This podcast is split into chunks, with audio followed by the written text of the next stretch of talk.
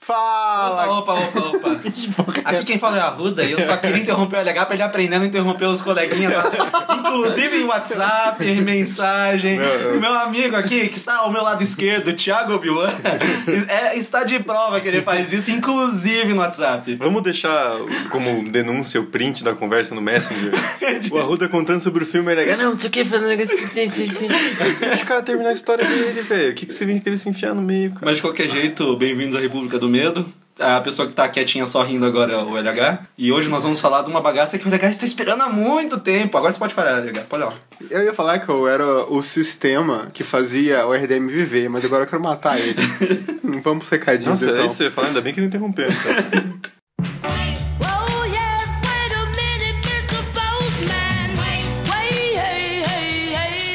Recadinhos e bom, primeiramente eu queria lembrar vocês do nosso Apoia-se, o nosso financiamento coletivo mensal, onde o dinheiro que a gente arrecada a gente investe no RDM para mudanças de equipamento e muitos projetos que a gente quer fazer e não tem como fazer sem a ajuda de vocês. Além de quem ajuda a gente também ganha os seus benefícios, vamos dizer assim.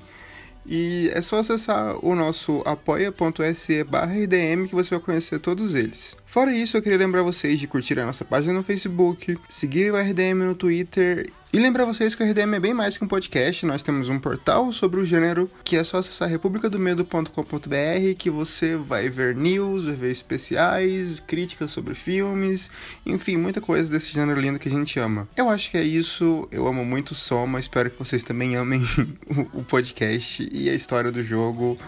Beijo e bom programa.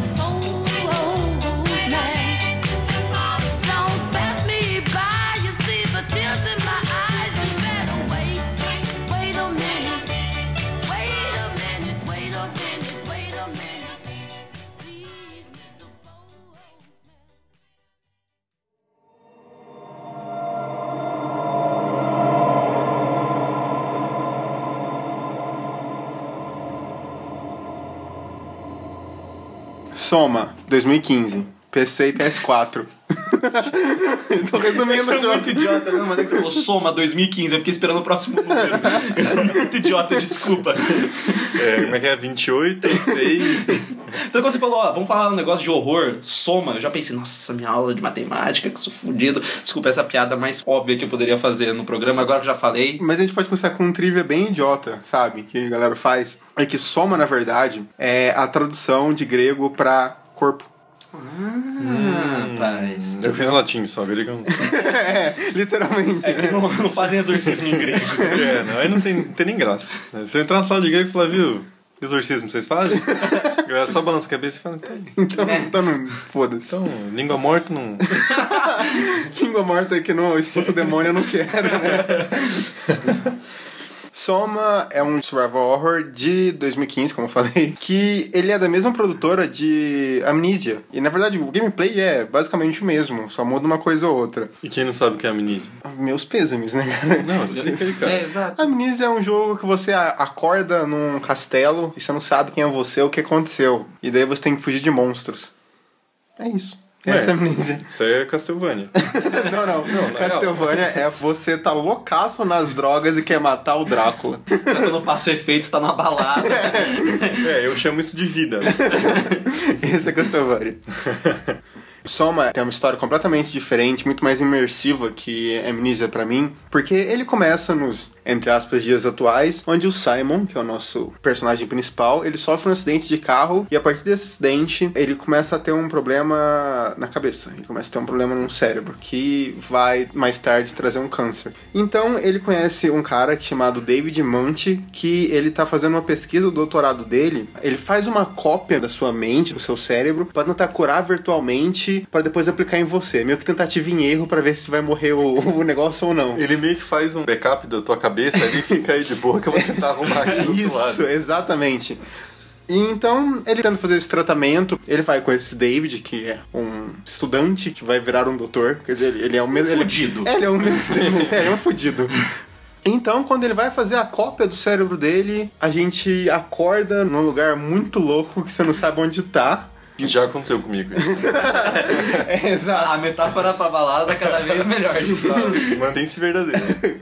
Parece o futuro, porque você parece estar numa base toda de ferro e não tem ninguém, é muito escuro e você ouve barulhos estranhos. É bem legal já esse começo do jogo. A primeira parte é uma historinha, né? É ele no carro e ele falando, tipo, ah, eu preciso do remédio porque o meu cérebro não para de sangrar desde o acidente. E é meio como se fosse só planos meio que estáticos e desfocados do personagem falando com a mulher que tá do lado dele. E aí ele acorda com o barulho do celular. Inclusive, nunca menciono isso, mas eu achei muito legal porque o barulho do celular e os barulhos desse jogo, eles parecem muito reais, assim, a ponto de eu achar que meu celular tava tocando ou que tinha barulho na minha casa quando aconteceu alguma coisa. Achei isso muito massa. Quando ele acorda, aí é quando você começa a aprender a mexer com o jogo, que é isso pra onde você anda, como que você escolhe itens, como que você abre gavetas, como é que funcionam as coisas. Eu acho isso bacana porque cria um senso de mistério. Você começa numa sequência de sonho e a partir daí você sabe que você tem coisas pra achar, porque a primeira coisa que você vai achar é aquele remédio que ele tem que tomar que é pra ajudar o doutor lá a fazer a parada no cérebro dele. Então isso também é legal e também quando ele vai no lugar que ele vai fazer esse experimento barra tratamento, é um lugar muito estranho, super vazio, com as portas trancadas, você tem que achar tipo combinações pra poder chegar lá. É legal você mencionar que ele faz a senha quando ele entra no consultório, que a partir do momento que você chega no consultório e tá com a luz apagada, você sente aquele medo do desconhecido, aquele lugar que parece abandonado, assim, abandonado no sentido de não ter gente, não que tá quebrado. Quando você faz o teste com o David, que a sua mente copiada vai parar em outro lugar, você tem uma mudança muito grande, tipo assim, cara, eu preferia estar onde eu conhecia as coisas, tipo, que tinha parede, que tinha porta e era o meu tempo. Eu tô num lugar que eu não faço ideia onde tá tudo. E você vai descobrindo com o personagem, assim, ele pergunta Exato. pra pessoas e coisas onde ele tá. Isso é legal, porque é um senso de desorientação que cria um link direto entre jogador e personagem. E é uma coisa muito legal que dizer, exatamente, você cria uma empatia muito grande desde o começo com o Simon. Por causa que tudo que ele passa, você também tá passando. Então, o jogo é muito mais que survival horror, ele acaba virando um terror psicológico a partir desse momento.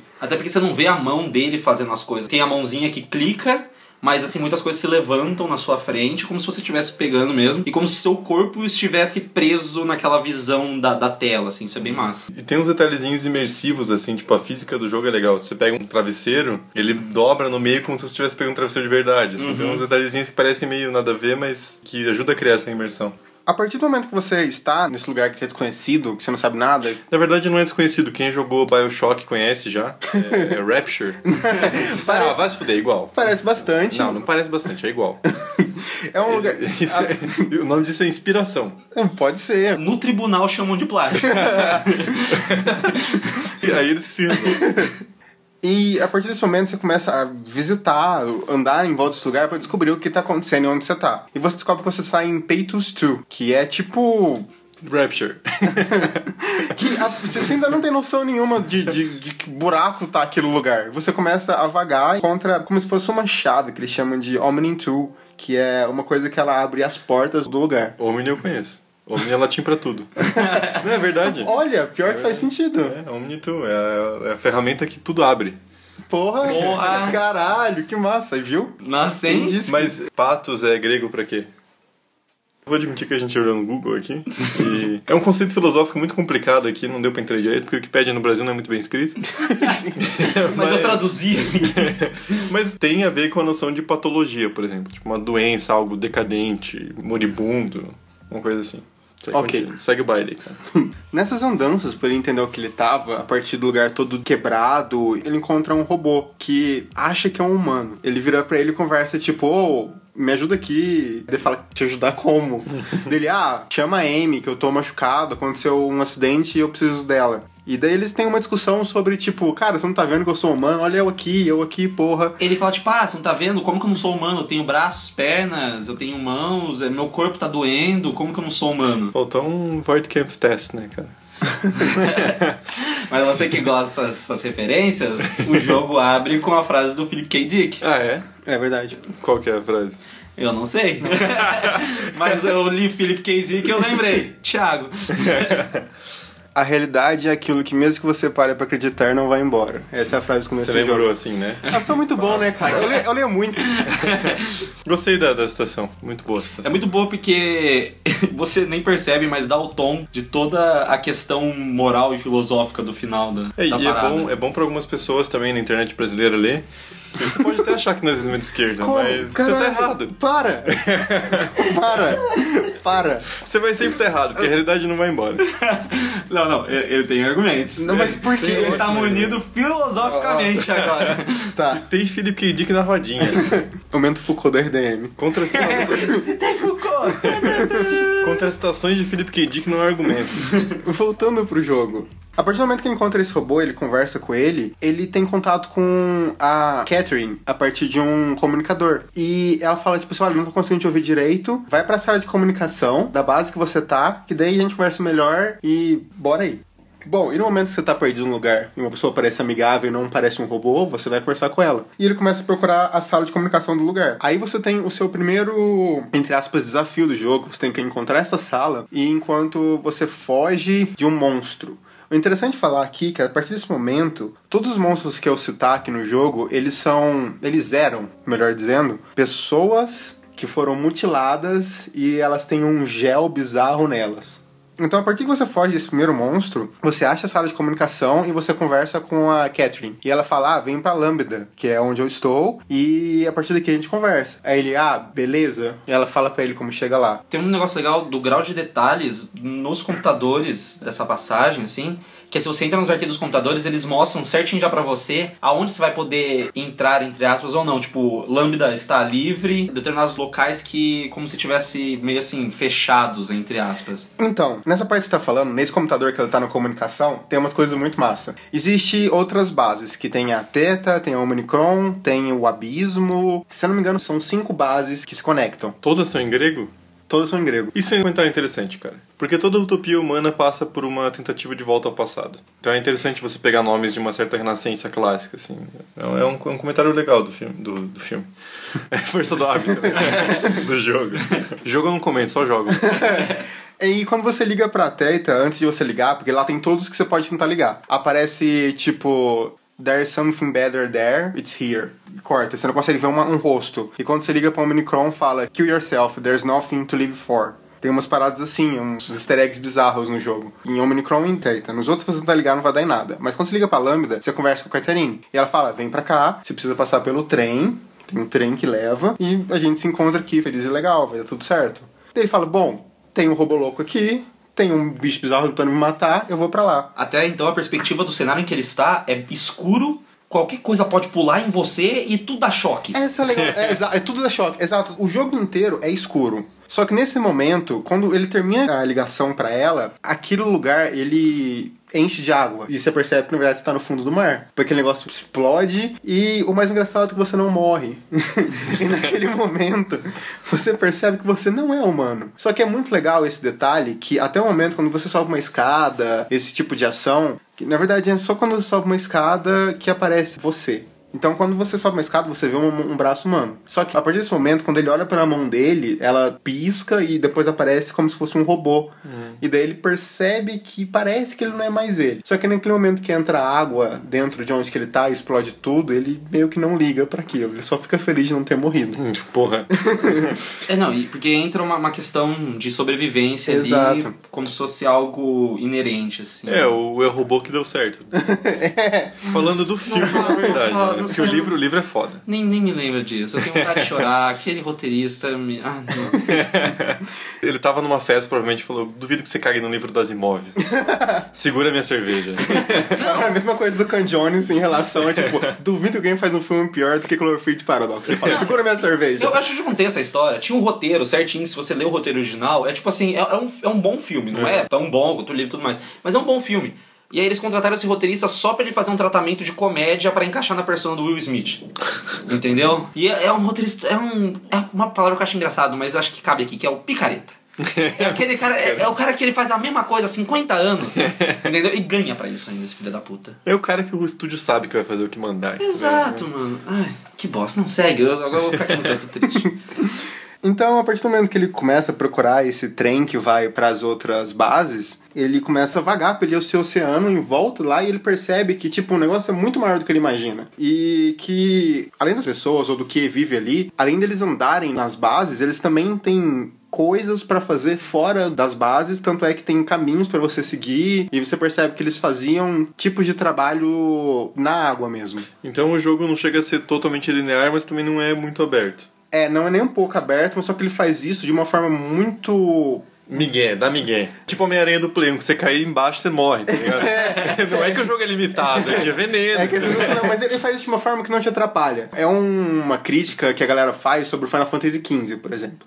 O Fin- é, mas é- mas é um, é uma tem que vale a pena. que Todo mundo aqui. 1% da nossa audiência Porra, não é jogou. possível, todo mundo reclama Cara, eu nunca joguei nenhum Final Não, você tá Fantasy. errado. É isso. É isso que você precisa saber. A questão é que, tipo assim, é um- era um jogo que é de mundo aberto, vai chegando no final da história, ele vira linear. Não faz sentido nenhum isso. Mas é que no Soma faz sentido porque você tem coisas pra fazer, você tem um lugar pra chegar e pra você chegar naquele lugar, pra você resolver sua situação, você tem que passar por caminhos específicos. Então É. você tem a impressão que você tá escolhendo, mas na verdade você não tá não escolhendo. tá Você É tipo, é tipo Dead Space, cara. Se você quiser ficar andando pelo mapa que nem um retardado, fica à vontade, mas não é a ideia do jogo. Sim. Pra passar pelo objetivo, você tem que seguir Sim, lá uma exato. paradinha. A partir do momento que ele começa a vagar, ele acha onde que ele tem que ir, ele descobre mais um inimigo, assim, que pra mim é uma das ideias mais geniais de um jogo. É um inimigo que você não pode olhar pra ele. Você pode ficar perto dele, a questão é que você não pode olhar pra ele, você pode passar do lado dele. Como é que funciona esse jogando? né? Você não pode fixar o olhar nele, porque ele começa a dar um glitch na tela. Como vocês dois são meio que robôs, assim. O jogo Entendi. não explica muito bem porque os outros bichos te matam. Mas quando você tá perto do inimigo, começa a dar um glitch. Então a minha teoria é que você não pode estar perto de outro inimigo, porque senão ele vai te matar porque ele vai bugar. E eu vou explicar por que mais pra frente. Ou ele é tímido só. Não, definitivamente não, porque normalmente eles estão nus. Não, mas é, é que dá pra daí você pensar a referência, já que tu tem nome grego, dá pra você pensar, tipo, Medusa, entendeu? A referência você tem um Sim. inimigo que aí você não pode ver, entendeu? E isso é legal porque ele tem, tipo, vários olhos. Ele é o único inimigo que a cabeça é totalmente tampada por um gel bizarro, assim. Ele dá uma impressão Ah, então não é só uma ideia, eu acho que é a minha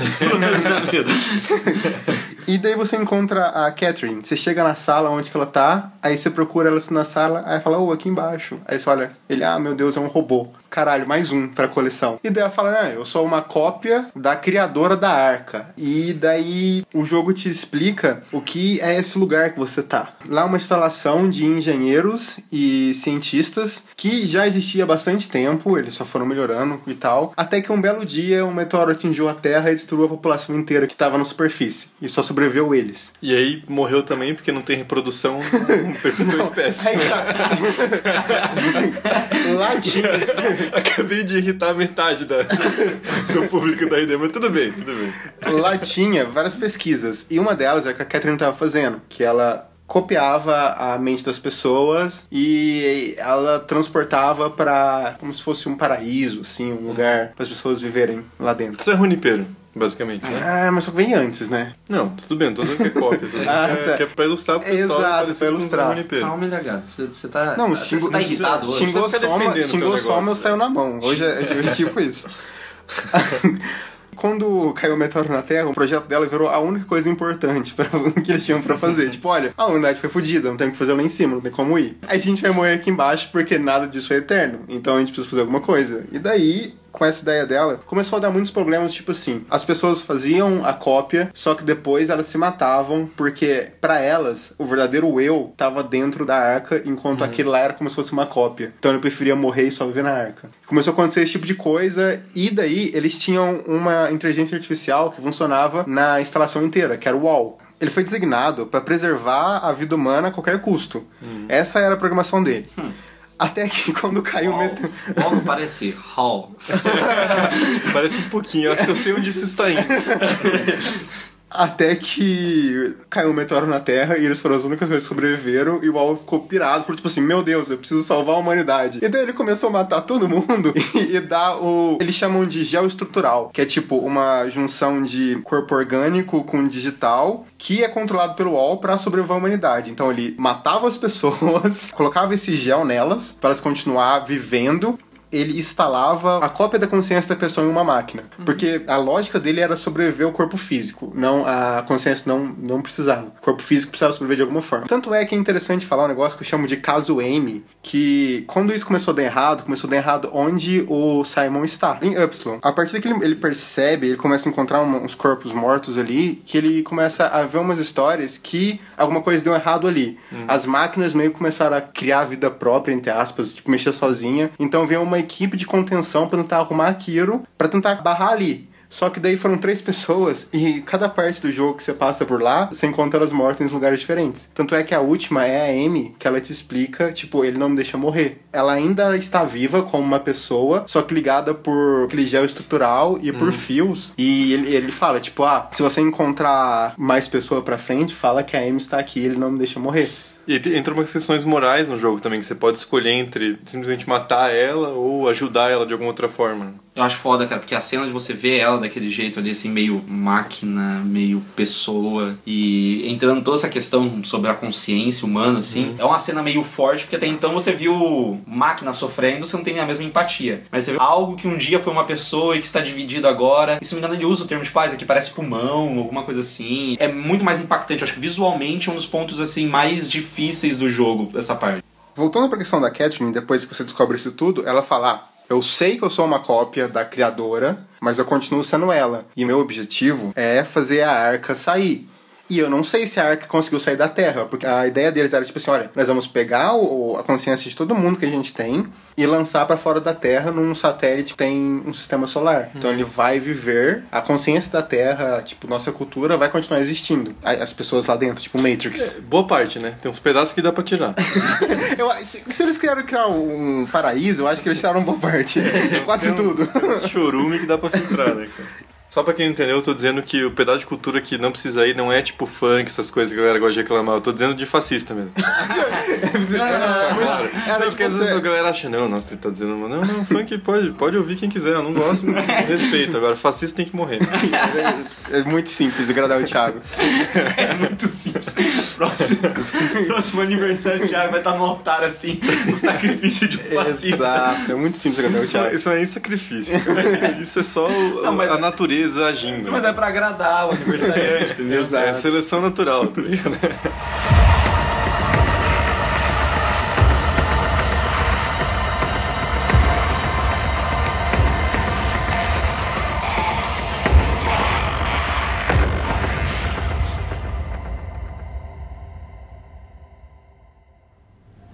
That was the plan, all right.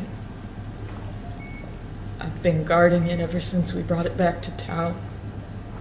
Just couldn't bring myself to let go. Tell you the truth, I don't have the strength to argue. And I certainly don't have the time to wait for the next sentient thing shuffling through here. Go ahead. Take it. Thank you. Can I get you anything? Do anything for you?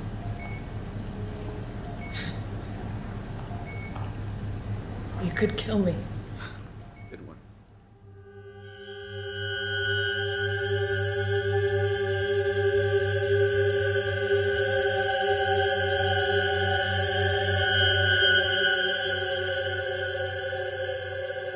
Tem até uma- um diálogo bem interessante dos dois, que a partir do momento que eles começam nessa jornada, chegam no determinado momento que eles entram num submarino pra ir até o abismo, que é lá que lança o negócio, e eles percebem que o submarino, na verdade, está consciente de uma pessoa. E daí ele acorda. E daí ele fala, cara, onde que eu tô? O que que tá acontecendo? E ele bate, assim, num- num- numa pedra, sabe? E daí ele para. Ela fala, tipo, caralho, então a gente não vai conseguir, a gente vai ficar aqui pra sempre, fudeu, e vamos desistir. Daí ele fala, cara, olha em volta. A gente não tem nada pra fazer. Vamos lá salvar a porra, caralho. Vamos salvar a humanidade. E é sensacional, porque, tipo assim, qual a motivação do Simon? Mano, eu acordei na porra de 2112. Eu tava de boaça em 2008, tá ligado? Eu só ia morrer, mas tava tudo bem. Eu, Eu tava sabia. de boa. tava com um câncerzinho. Meu namorado morreu no acidente de carro por culpa minha. Eu, peguei, eu fiquei louco depois disso. Eu tava lá de boaça. Eu Não, só ia mas o que morrer. importa é sobreviver. Agora que eu já tô aqui e eu sou um robô, eles têm uma conversa, tipo assim, ele pergunta pra ela, o que que eu sou? Ela fala, ah, você é, tipo, um gel estrutural com uma bateria num corpo de uma pessoa morta. E é sensacional isso. Que daí ela fala, tipo assim, ah, você tá no corpo de uma amiga minha que morreu. Inclusive. E, e é muito louco isso. Então começa essa, também essa discussão de tipo, mano, o que é ser humano? Pro Wall é você manter viva, de alguma certa forma, o físico da pessoa. Enquanto para Catherine e pro resto da humanidade que estava na Peitos era conseguir a consciência deles, aquele ambiente que eles chamam de arca. Tem uma discussão legal num filme da Netflix que o filme em si não é muito bom, mas a discussão é legal, que é The Discovery, que tem a Rooney Mara, tem o ator que faz o Marshall. Jason Segel. Jason Segel, esse mesmo, tem uma sociedade, não parece muito futuro, é meio contemporâneo, que é descoberto que existe vida após a morte comprovado cientificamente. Sei lá, solta uma substância e isso comprova que existe uma existência humana após a morte física. E o número de suicídios aumenta de uma maneira que vira uma epidemia mundial, assim. Então, tipo, se existe algo pós-morte que pode ser pior, mas pode ser melhor, só que é uma incógnita, é melhor do que essa bosta que eu tô vivendo. Então as pessoas acabam optando por não viver mais. Acho que tem a ver com um pouco essa discussão de fazer o upload de sua consciência pra um outro lugar, Exato. porque pior que tá não fica, né? Exato. e eu acho que foi interessante você puxar isso agora, porque o que acontece é que eles vão tentar fazer a viagem pro abismo e depois desse diálogo sobre, tipo, a gente nada pra fazer, então vamos tentar salvar a arca. Ela lembra que, tipo assim, olha, a gente pode tentar pegar um traje que vá até lá e a gente, com esse traje, tenta arrumar a arca e lançar ela pra fora da Terra. Então eles precisam ir pra outra estação. E quando eles chegam nessa estação, ele precisa pegar a mesma coisa que ele usa nele, que é a bateria, o gel estrutural, que eu já expliquei, e uma coisa que é tipo um pendrive que segura a sua consciência, tá ligado? Um pendrive específico que vai na cabeça do, do morto, no caso. Então você procura esses três itens e daí você vai fazer uns puzzles enquanto coisas correm atrás de você pra variar. Inclusive é uma coisa que eu queria falar do jogo. Ele é muito bem ambientado, ele é escuro pra caralho e tem, tem partes que você fala tipo assim, mano, eu não quero mais jogar, eu não quero viver isso, eu só quero chorar. e quando você conhece o Johan Ross, que é tipo, foi infectado pelo gel, mas ele não é controlado pelo UOL. É bizarro isso, porque você começa a ter visões sobre ele a partir do momento que você toca num gel estrutural que tava num laboratório, que você precisa pegar ele pra usar a roupa especial de mergulho. E quando você consegue pegar esses três itens e tal, você encontra um monstro bizarro, bizarro, bizarro, que é tipo uma mulher que ela foi ferida, ela foi morta pelo wall, e ela tá com um gel bizarro na cabeça dela, como se tivesse passado uma lâmina, a lâmina tivesse ficado na cabeça dela, e ela grita, ela sai correndo atrás de você, é desesperador. Eu odeio isso no jogo. Você tem que correr de volta pro laboratório onde tá a Catherine e quando ela fecha a porta, o bicho fica batendo enquanto ela tá conversando com você do que, que vocês têm que fazer. E daí ela fala: olha. Que a gente vai fazer agora? Você vai colocar essas três coisas no corpo morto que você encontrou onde tá o traje pro abismo. Você coloca as coisas, eu vou passar a sua consciência para esse corpo. E ele falar como que funciona. Você vai sentar naquela máquina do lado, que é igual à máquina onde o Simon de 2000 e pouco sentou. E daí vai ser a mesma coisa. Ele fala, ah, beleza. Então ele senta na máquina, e daí ela passa a consciência, e daí quando ele tá saindo, ele percebe que o outro corpo ainda tá falando. E daí ele fala pra ela, tipo assim, como assim? Você não transferiu a minha mente? E ela fala, não tem como eu transferir uma mente. Não é tipo um dado que eu pego e jogo pro outro, eu só copio. Não é recortar e colar. Exato. E ela fala, tipo, ah, eu coloquei ele pra dormir agora. Daí eles conversam, eles têm um diálogo interessante novamente, que é sobre, tipo, cara, ele vai acordar sozinho daqui três dias, com um demônio batendo na porta, sem nada pra fazer aqui. E vai viver até acabar aquela bateria que tá com ele. E ela fala, ah, você quer que eu faça o quê? Que eu crie amigos pra ele, pra ele ficar conversando aqui? E ela fala, tipo assim, olha, o que eu vou fazer? Eu vou criar um programa que pode acabar com a bateria dele, mas a opção é sua matar ele. Ah, mata, né? Cara, você tem a opção de não matar, mas Não, as, é todas as vezes que eu joguei eu matei, porque eu não quero acordar, então o demônio batendo na minha porta não tá nada pra fazer. Sim, cara. Pelo menos deixar um notebook com acesso a altas paradas, assim. Altas. Não, nem isso, porque tipo, não tem internet mais. Você tem Então internet, você tem andar coitado, bastante. velho. Exato. Porque essa é uma outra discussão. Tipo, você pode deixar ele vivo porque ele é uma pessoa, ele é você, querendo ou não. Tem um pouco disso no The Prestige do Nolan. Nossa, eu ia falar exatamente isso. É, cara, porque a gente é pensa igual, né? Que tem aquelas cenas que o personagem do Hugh Jackman, ele se mata toda noite pra provar um ponto, basicamente, assim, que ele é um mágico foda, né? Uma versão dele sempre morre naquelas apresentações que ele inventa. Mas aí que tá. Eu acho isso muito interessante sobre no, o grande truque, Ah, é o grande truque. porque o personagem, desculpa o spoiler, já foi já o spoiler já da- do, Ah, foda-se. do negócio. Você não viu?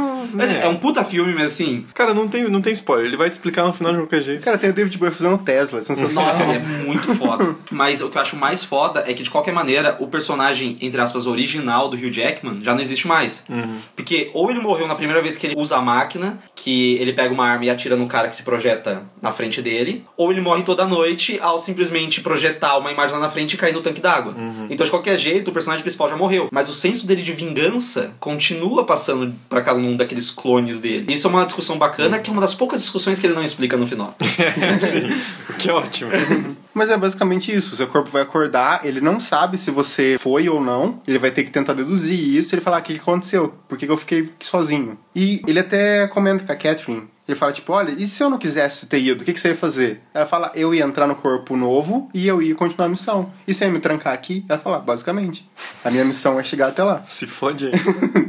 Então, mais uma vez, ele continua descendo o abismo agora com a roupa própria. Quando ele chega lá embaixo, tá tendo uma corrente enorme de água, assim, e ela vai te puxando, e é muito mais escuro porque tem areia passando na sua cara de alguma forma. E você chega onde deveria estar a arca. E daí, mais uma vez, você tem que fugir de monstro, e mim é a pior fuga, porque é um lugar pequeno, você tem que andar nos lugares certos e passar em lugares minúsculos com um bicho correndo atrás de você. É uma bosta. Quando você consegue fazer isso, você encontra a Arca, você encontra a Sarah Lindwell, que é a última humana viva. Ela tá presa na enfermaria, com a arca do lado dela, sobrevivendo a partir de aparelhos. E é bizarro que quando você chega lá, a primeira vez que você bate na porta, aparece tipo, ah, sai daqui, UOL, eu não vou te entregar nada. Você não sabe se é alguma gravação, alguma coisa assim, e você tem que abrir essa porta. Quando você vai procurar os números, você não encontra. Quando você chega no computador, ele automaticamente coloca a senha pra você. E você percebe que tem alguém agindo pra te ajudar. Você não sabe por quê. Mas isso tá acontecendo. Quando você entra lá, a Sarah fala, ah,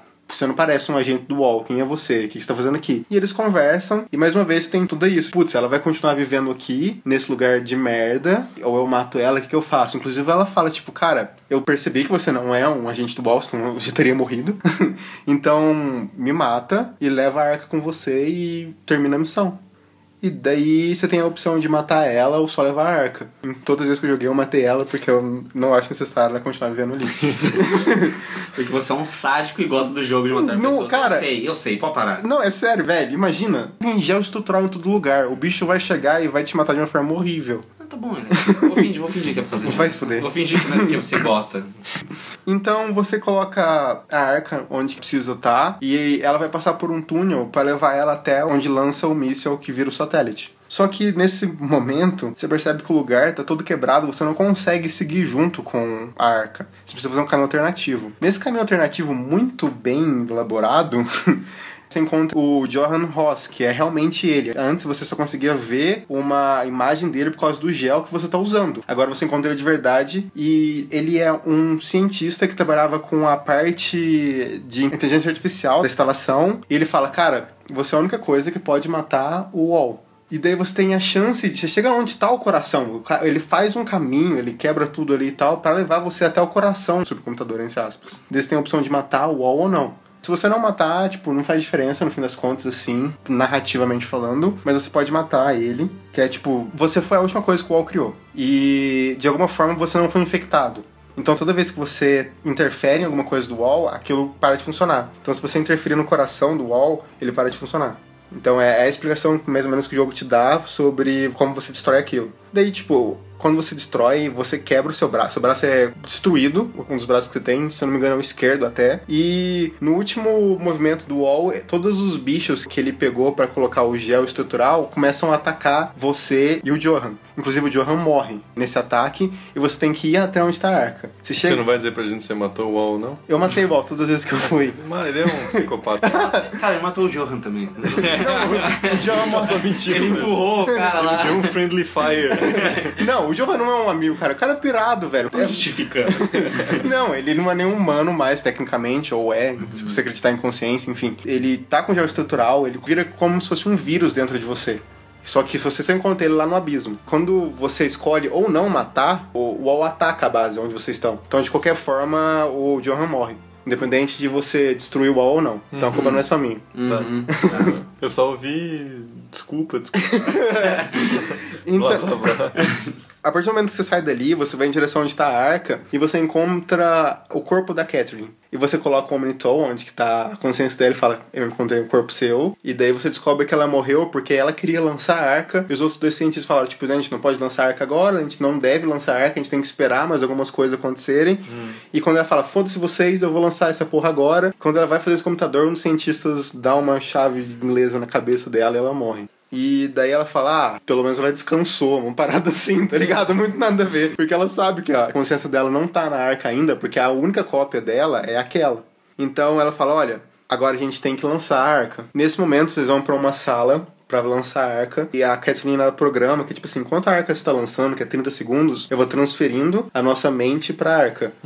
Quando a arca termina de ser lançada, o upload completa, e o Simon percebe que ele continua lá.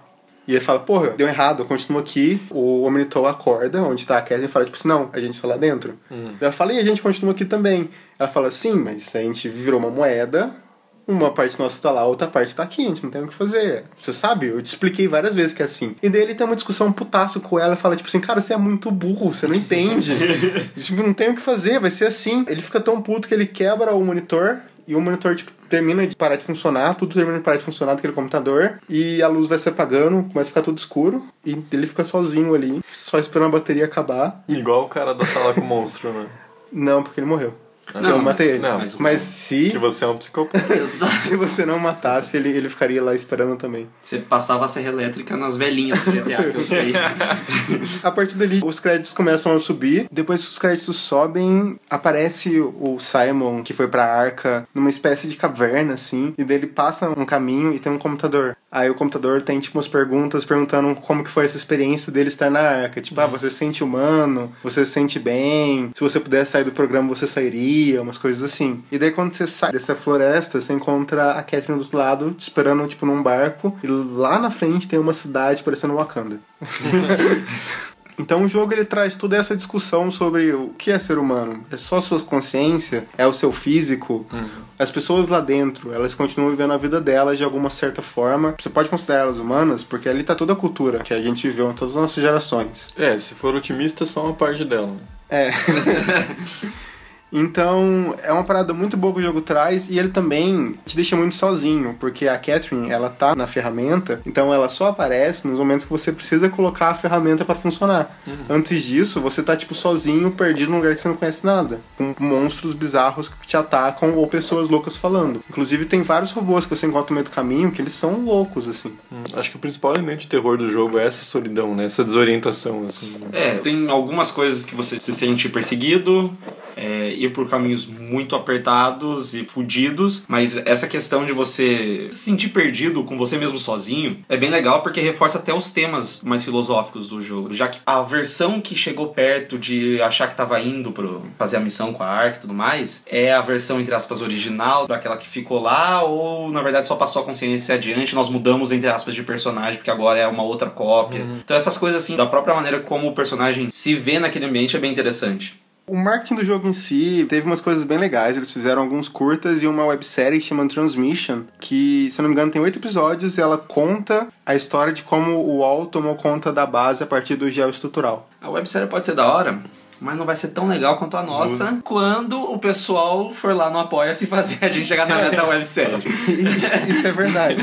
Não, porque Achei. tá, tá escrito, é só gravar. Achei que Exato. você ia falar de Joy Division. Você foi mercenário, mas. Joy Division que se foda. Nossa, eu falo um troço muito. O cara já morreu. é Fala que eu tô vivo, mano.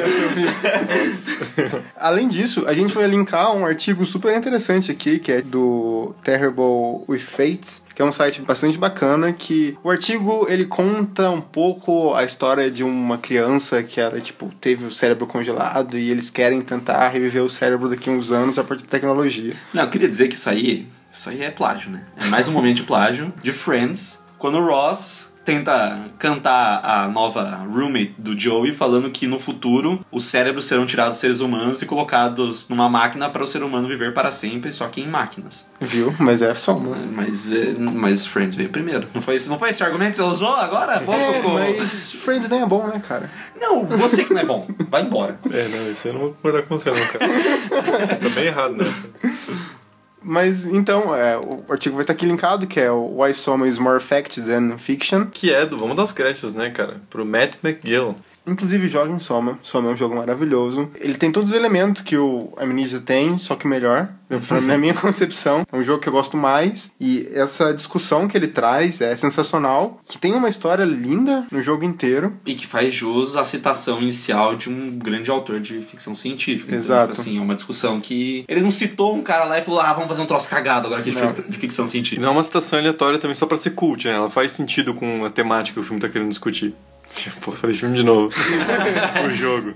Nossa. Mas o jogo em si ele tem muito easter eggzinhos até. Eu citei sobre os dois da comunicação, mas ele tem muito mais coisa que se você fazer alguns passwords, algumas senhas, tipo aquela da porta do começo, sem olhar no caderno, o Simon fala algumas coisas diferentes. Se você olhar alguns desenhos pela instalação mesmo, aparece algumas frases tipo, ah, primeiro foi os peixes, depois foi a gente, umas coisas bem legais assim, que conta um pouco melhor essa história do jogo em si e fica a discussão pra vocês se as pessoas que estão lá dentro podem ser consideradas humanas ou não. Ninguém devia ser considerado humano, a gente devia morrer.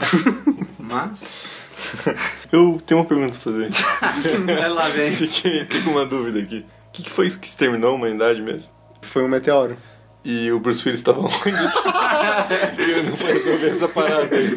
Tá Pô, joga, demais. joga uma nave nesse meteoro aí, bicho. Tava escavando lá, porque. Pô, cara, você tá dizendo que nesse universo não existe Armageddon? Não, é que Não. não, existia Aerosmith pra tocar no final.